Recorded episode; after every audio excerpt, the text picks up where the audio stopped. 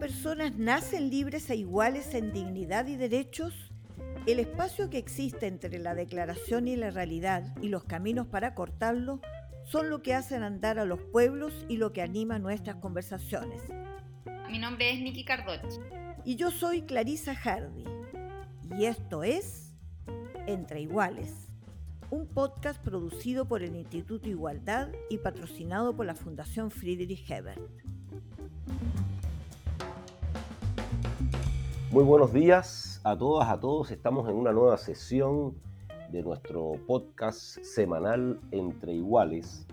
El día de hoy eh, quiero dar la bienvenida, eh, que va a estar con nosotros en la conversación, a una excelente periodista con una trayectoria muy relevante, que además es pieza clave en este podcast, que es Marcia Pineda. Bienvenida, Marcia. Un agrado estar contigo el día de hoy. Gracias, Fernando. Tan, tan importante periodista, no, muy del montón y muy pa' callado.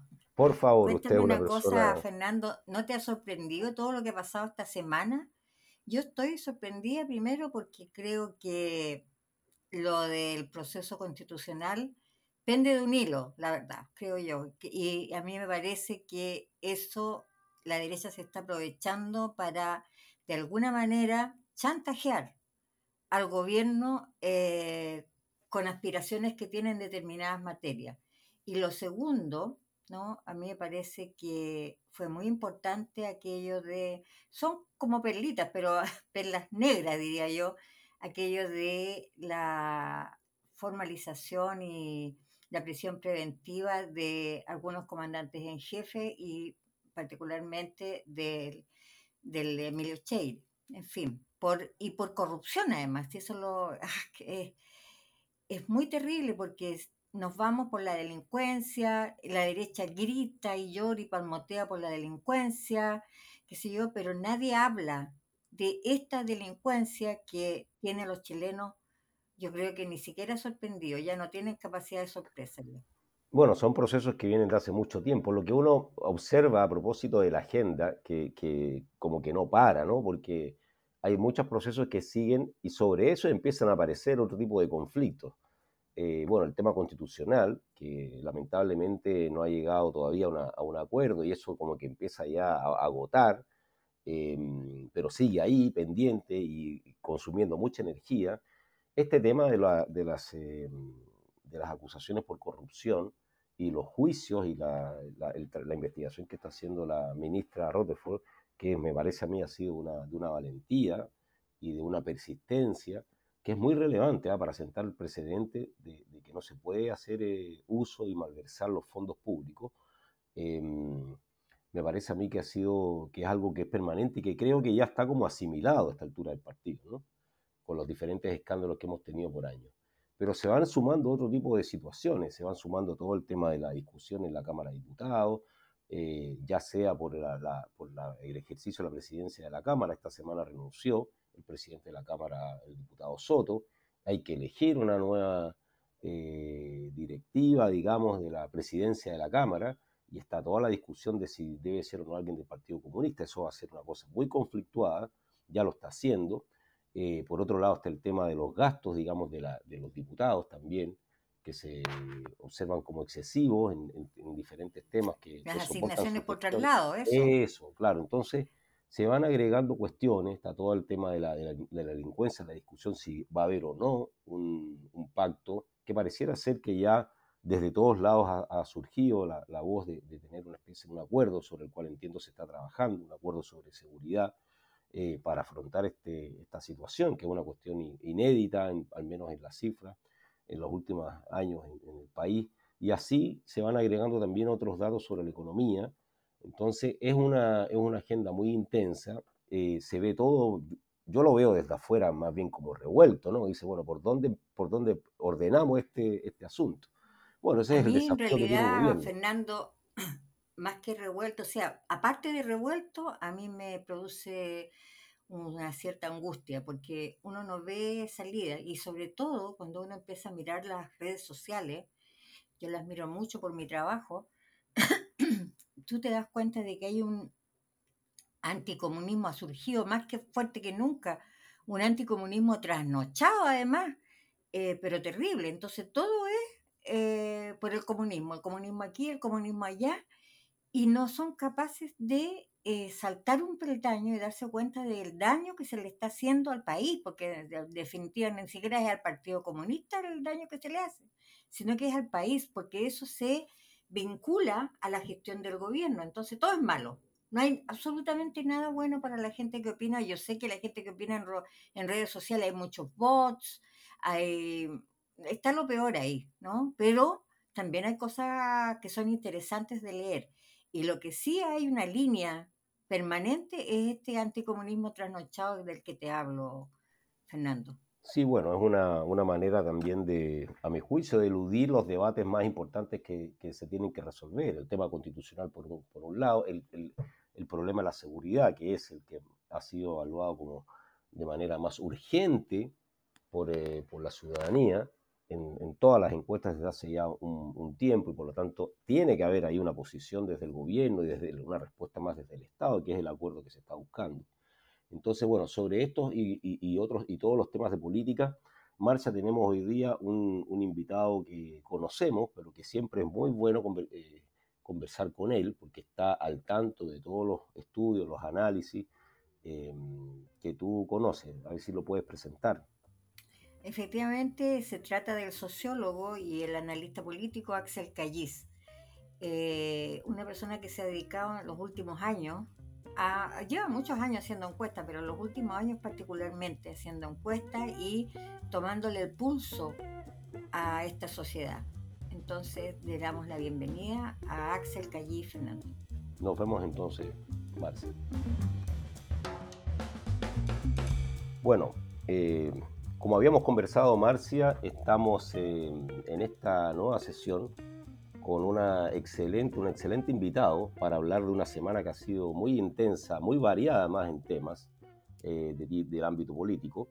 Y queremos presentar, ya lo habíamos mencionado, a Axel Callis. Él es experto en estudios y tendencias electorales, analista de estudios estadísticos y sondeos de opinión pública, además director de la agencia de, digamos, de investigación, encuestadora, eh, desde hace ya más de tres años eh, sobre investigación social, opiniones con distintas metodologías.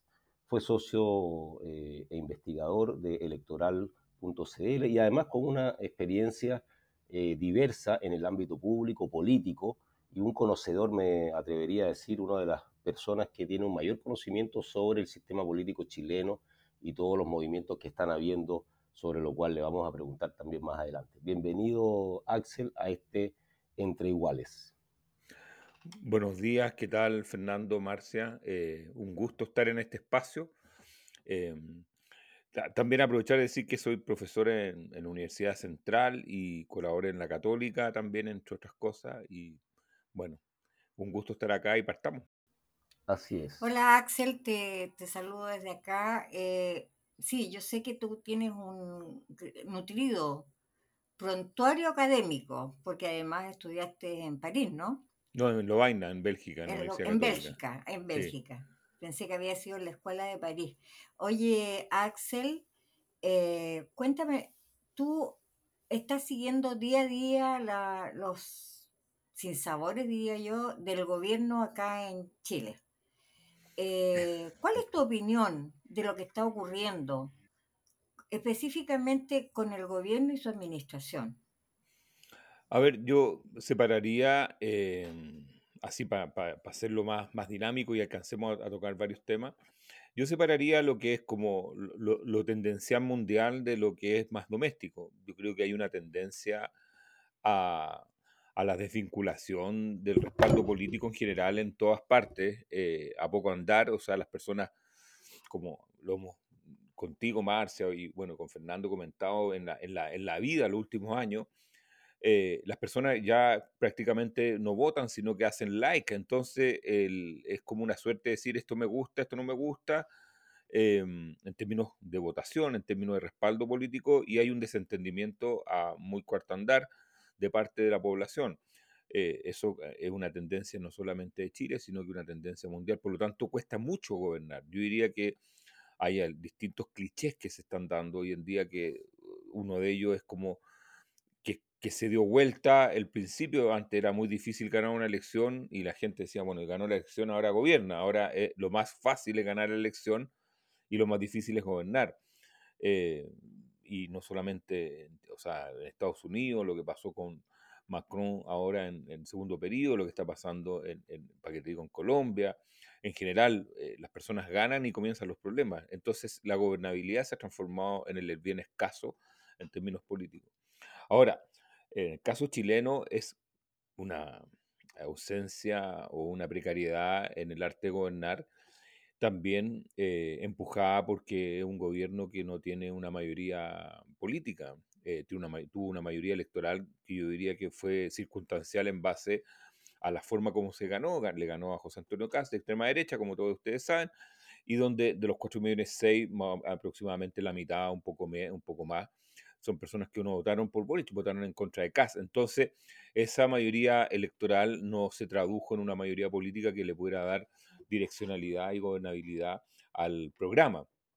Eh, y luego tenemos ya entrando ya más en el metro cuadrado eh, algo que, que, es, que son errores eh, continuos del diseño y son errores de tal nivel que en mi caso los he ido poniendo en evidencia eh, antes que se produzca el error, o sea, durante la reflexión para cometer el error, como fue el caso de vincular al gobierno al plebiscito.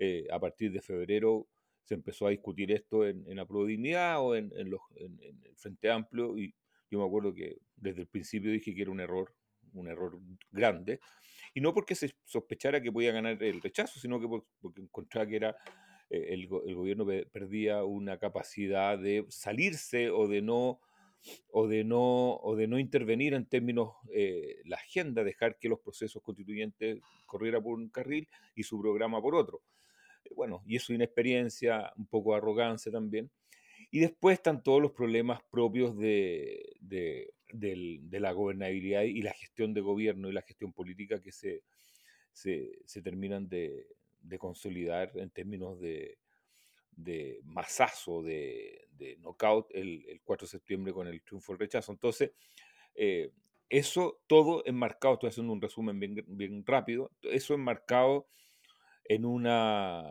en, un, en una lógica de pacto que no termina de cuajar y que no va a cuajar porque estamos hablando de no solamente correlaciones de fuerza y culturas políticas, sino que también de visiones que se tiene del otro que son, a mí me parecen eh, alucinantes. Eh, voy a, yo escuchaba ayer, no el domingo, ayer al senador La Torre,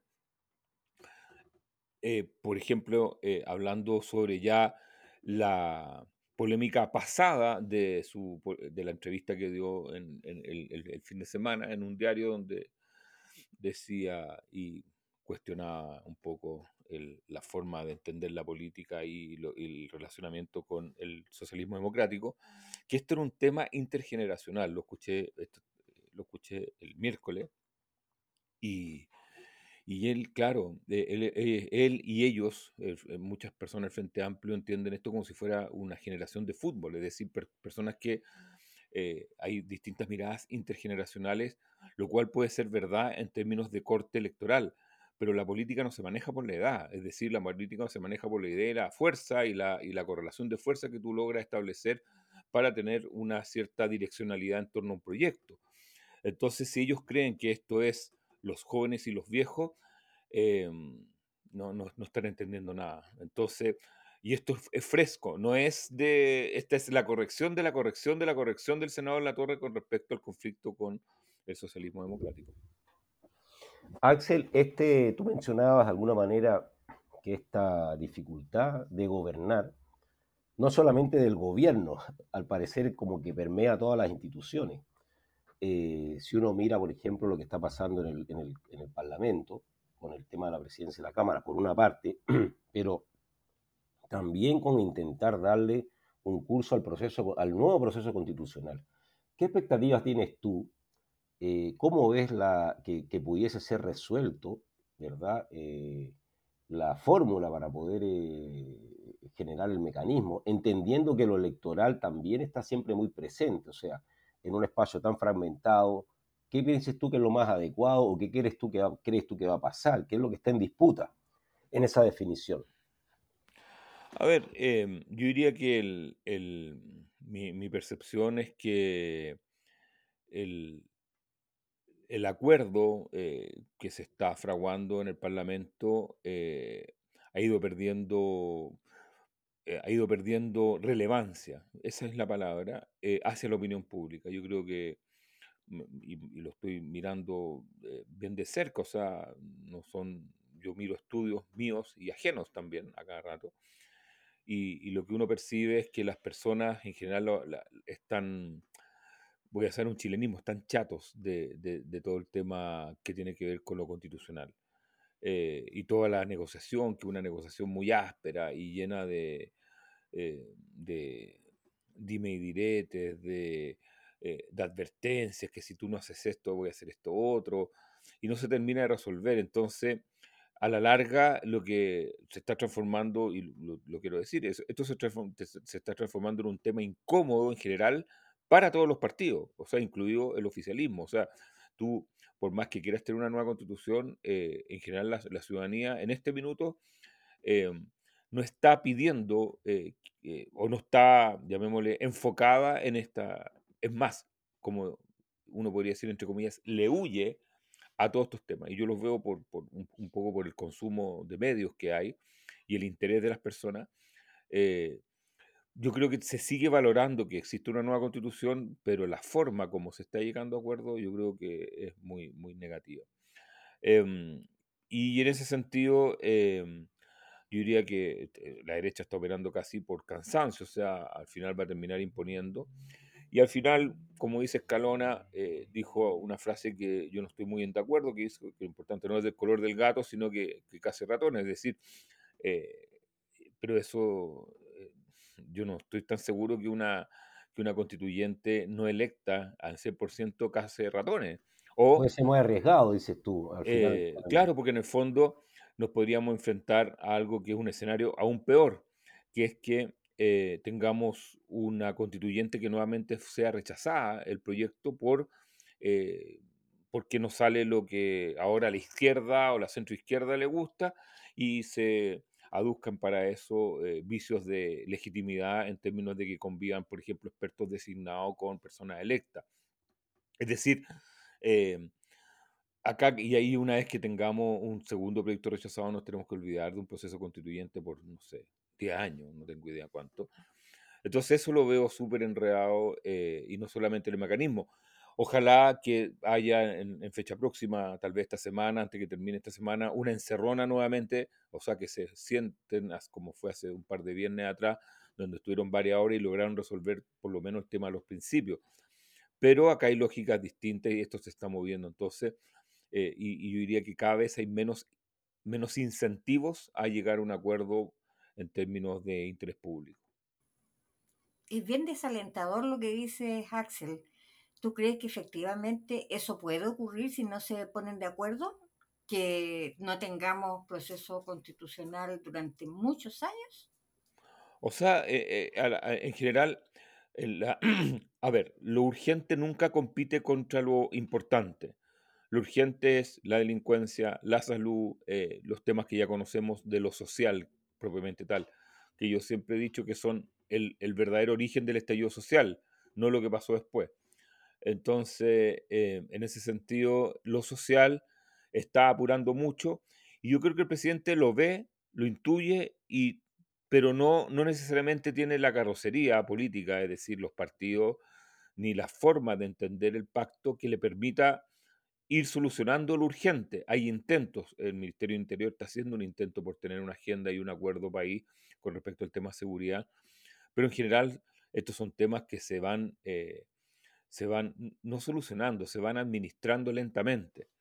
Y por otra parte, em, tenemos a una derecha que eh, entendió y le está sacando un provecho muy grande, bueno, yo también lo haría, al 62% del rechazo, y se está apropiando ese 62% del rechazo para poder eh, correr el cerco y tratar de, que los proyectos de ley y toda la gestión política eh, sean lo más favorables a sus intereses que es algo natural y propio de la política. Entonces, eh, eso hace que en el fondo aparezca lo peor de nuestro sistema, y nuestro sistema es un sistema político en el cual tenemos un presidencialismo absolutamente trancado, trancado.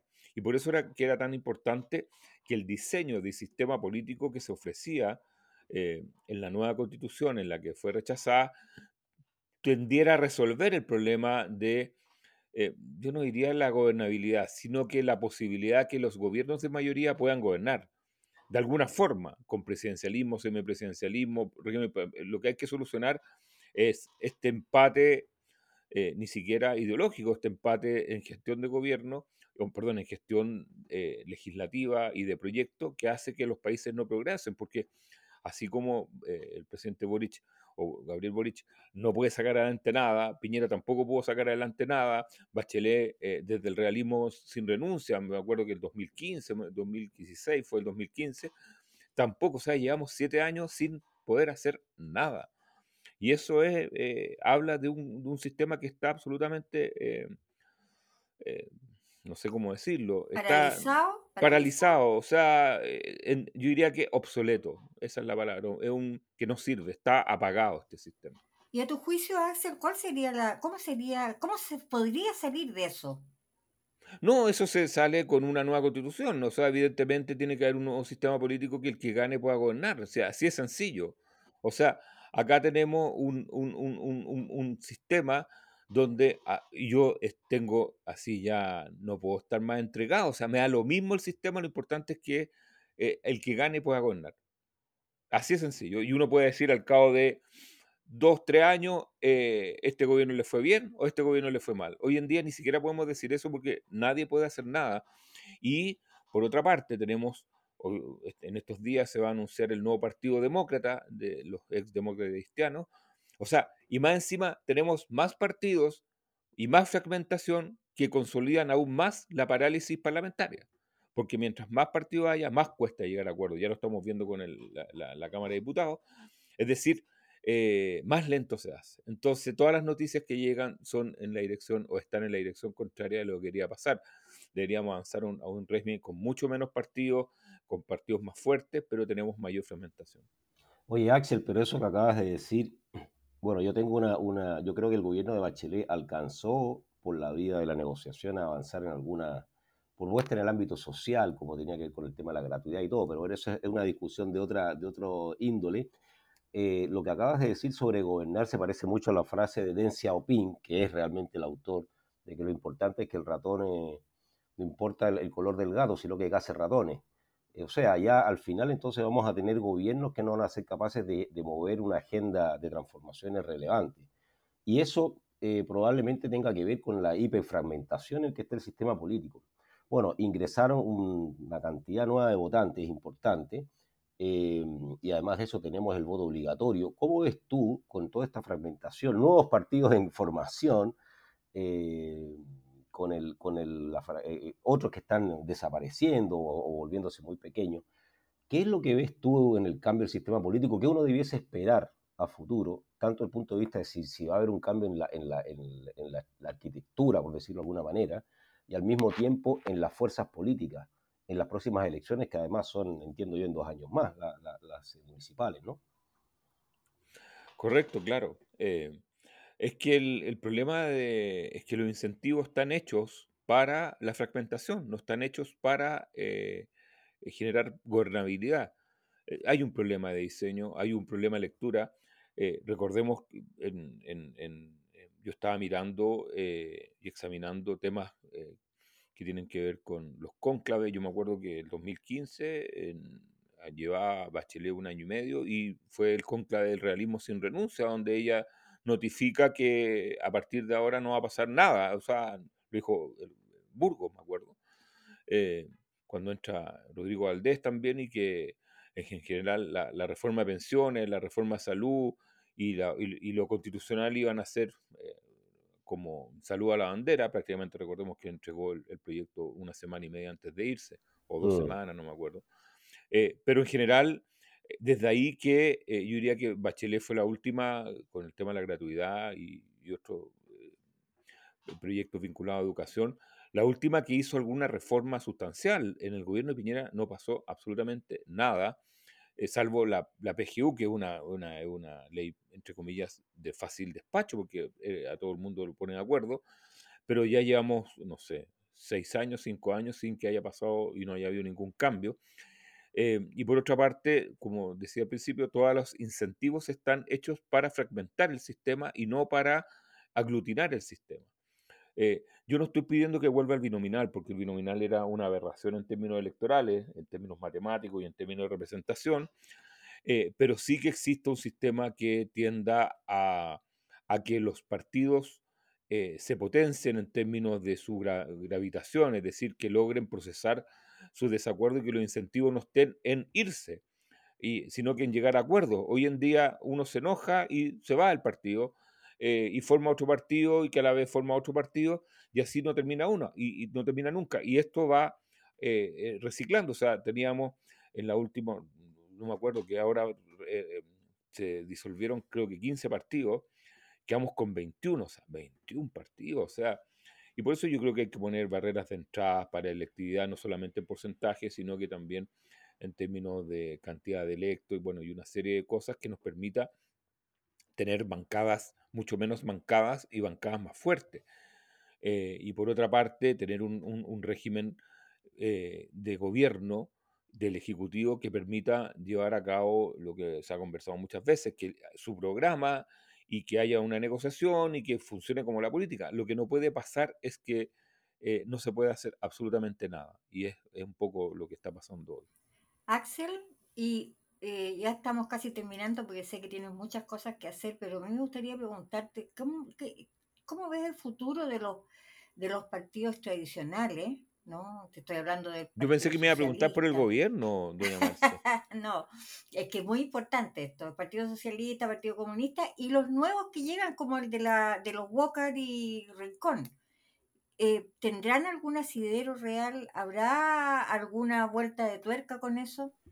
a ver, el, jueguesela, ¿Quiénes van para arriba y quiénes van para abajo? En este no, no, no, no, no. Yo creo que, a ver, si, pues, o sea, yo no me lo voy a jugar. Para eso está la ciencia política que ha estudiado ya profundamente. Y los partidos, mientras más arraigo tengan en la, en la cultura, más van a sobrevivir. Es decir, se tiene que producir una conexión con la cultura política y la cultura de, territorial. Eso es muy importante. Ahora, evidentemente que el concepto de partido es algo que está en, absoluta decadencia y obsolescencia. Es decir, si revisamos los atributos y las competencias que tenían los partidos hace 20 años versus las que tienen hoy día, han perdido el 95% de sus competencias. Hoy en día las personas para expresarse, para entender, para que se informen, para poderse representar, ya no necesitan los partidos, necesitan redes sociales, necesitan grupos de interés, causa y otro tipo de cosas. Es decir, al final lo que están haciendo los partidos en términos de diferenciación con el resto de la sociedad es presentar candidatos. Eso es, eh, en general, la, función, porque vemos que también en términos ideológicos eh, hoy en día es también famélico en términos de, fondo, a tal nivel que eh, yo que trabajo en una encuestadora, uno puede darse cuenta que se legisla con la encuesta en la mano. Y eso habla de la falta de fondo ideológico, político y de principios que hay hoy en día entre los que nos gobiernan, no solamente el gobierno, sino que de, las personas involucradas en la política. Eso con respecto, por lo tanto, yo no tengo ninguna duda que los partidos van a tender a desaparecer y a aparecer otra forma de relacionamiento entre la ciudadanía y, el, y el, y, y el, Estado. Ahora, por ejemplo, anoche yo estábamos revisando en, una, en un taller el tema de Brasil eh, y no, tengo ninguna duda que todo lo que suceda en Brasil el próximo domingo es mucho más cultural que político. Y me refiero mucho más cultural, religioso y territorial que político propiamente tal. Tú puedes decir, bueno, pero todo tiene una expresión política, sí, pero eh, las variables por las cuales se están tomando las decisiones en Brasil para votar por Bolsonaro o Lula tienen que ver con elementos que están mucho más cercanos a la antropología que a la ciencia política. Entonces se ha complejizado y también a las redes sociales, es decir, son otras formas de entender, la adscripción eh, al votante. Em, eso, ¿no nos queda ni un minuto para hablar del gobierno, chicos? ¿No? Sí, por supuesto, lo que quieras. Eh, no, pero hágame una pregunta, pues, doña Marce. Marce es la especialista en temas de gobierno. He hablado mucho yo. Marce es la especialista en temas de gobierno. No, mira, a mí me, hay, eh, eh, ha sido la, conversación. Nosotros tuvimos un cambio de gabinete que, que mm, hizo, de alguna manera rompió con esta lógica de los anillos y finalmente tiene a una coalición que es la que denominamos socialismo democrático hoy día en el gobierno ¿Cuál es la evaluación que tienes tú del cambio que se ha producido? Si ha habido efectivamente un cambio.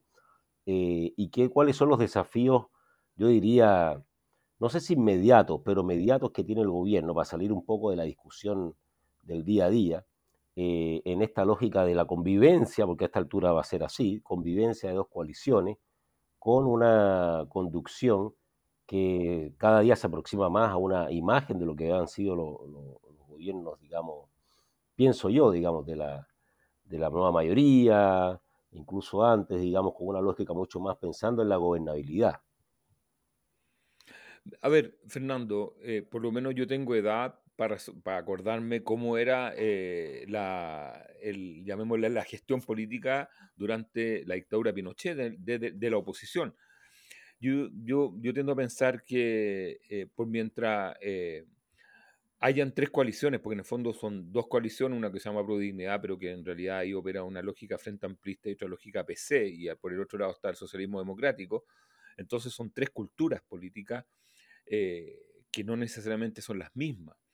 Em, yo diría que el principal desafío del presidente es eh, tratar de llegar a acuerdos de gobernabilidad al interior de sus, de sus coaliciones, eh, en el entendido que tiene que hacer sentir al socialismo democrático que es parte del directorio y que no es un arrendador del directorio. Es decir, eh, yo veo el cambio de gabinete, veo todo, pero la última palabra la sigue teniendo siempre a Prodignidad, o sea, en el TPP-11 uno ve que siempre como que hay una pieza extra donde se toman las decisiones.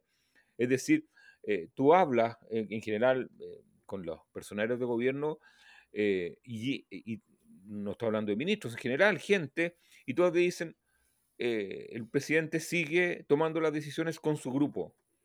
Entonces te dicen, y ese grupo son este, este, este y este.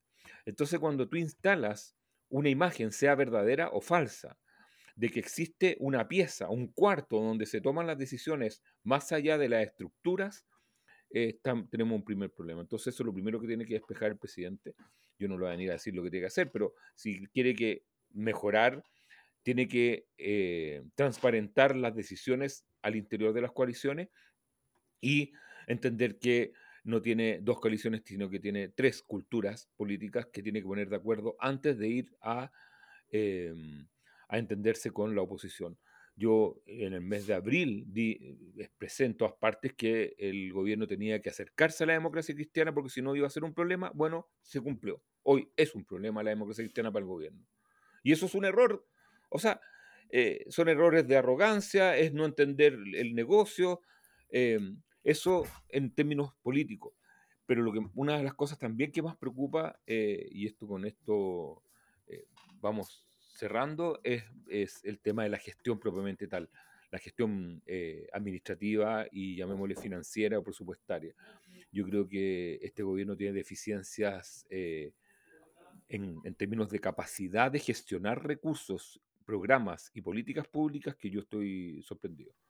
¿Y eso se debe a, qué? De manera muy sucinta. Eh, hay un tema eso se debe a experiencia, eh, falta de, o mirar en menos la construcción de una política pública, cómo se hace, cómo se fragua, cómo se lleva adelante, poner gente incompetente, eh, eso es una mezcla de todo, pero esto no había ocurrido ni en el gobierno de Piñera ni en los gobiernos de concertación, que hubiera déficit eh, de, bueno, para que te digo en términos de, ejecución presupuestaria en distintos niveles, eh, pero a mí me sorprende que eso, sobre todo que nos amenazaron que iban a llegar muchas personas llenas de títulos y con mucho PhD, doctorado de universidades muy famosas, por lo tanto yo pensaba que el diseño y la ejecución de políticas públicas iba a ser algo fluido y al revés. Y eso me preocupa porque... Eh, la sensación de que un gobierno, eh, entre comillas, baje por eh, ejecución, por eh, gestión propiamente tal, es algo que no está en mis cálculos. Bueno, muchas gracias Axel por esta eh, interesante conversación. Hemos hablado, bueno, del gobierno, del proceso constitucional, de los partidos políticos. En realidad uno se podría quedar abordando los distintos temas y aconteceres que, están ocurriendo en estos días. Marcia. Siempre es interesante escuchar a Axel. Yo creo que es una mentalidad distinta respecto del análisis político y eso eh, es muy eh, bueno para quienes seguimos la política y estamos preocupados de lo que está pasando con el gobierno, con los partidos, con el parlamento, con el proceso constitucional. Te agradecemos mucho Axel y espero que tengamos otra oportunidad de conversar más largo porque muchas cosas se quedaron en el tintero muchas gracias, Marcia, Fernando, y espero no haber sido tan muy crudo, pero bueno, es día, es día, estamos en, noviembre. Hay, varios días para descansar después de, la, de, todo esto. Axel Callis entre iguales. Nos vemos. Chao, chao. Chao. Las opiniones vertidas en este podcast no representan necesariamente a la Fundación Friedrich Ebert. Thank you.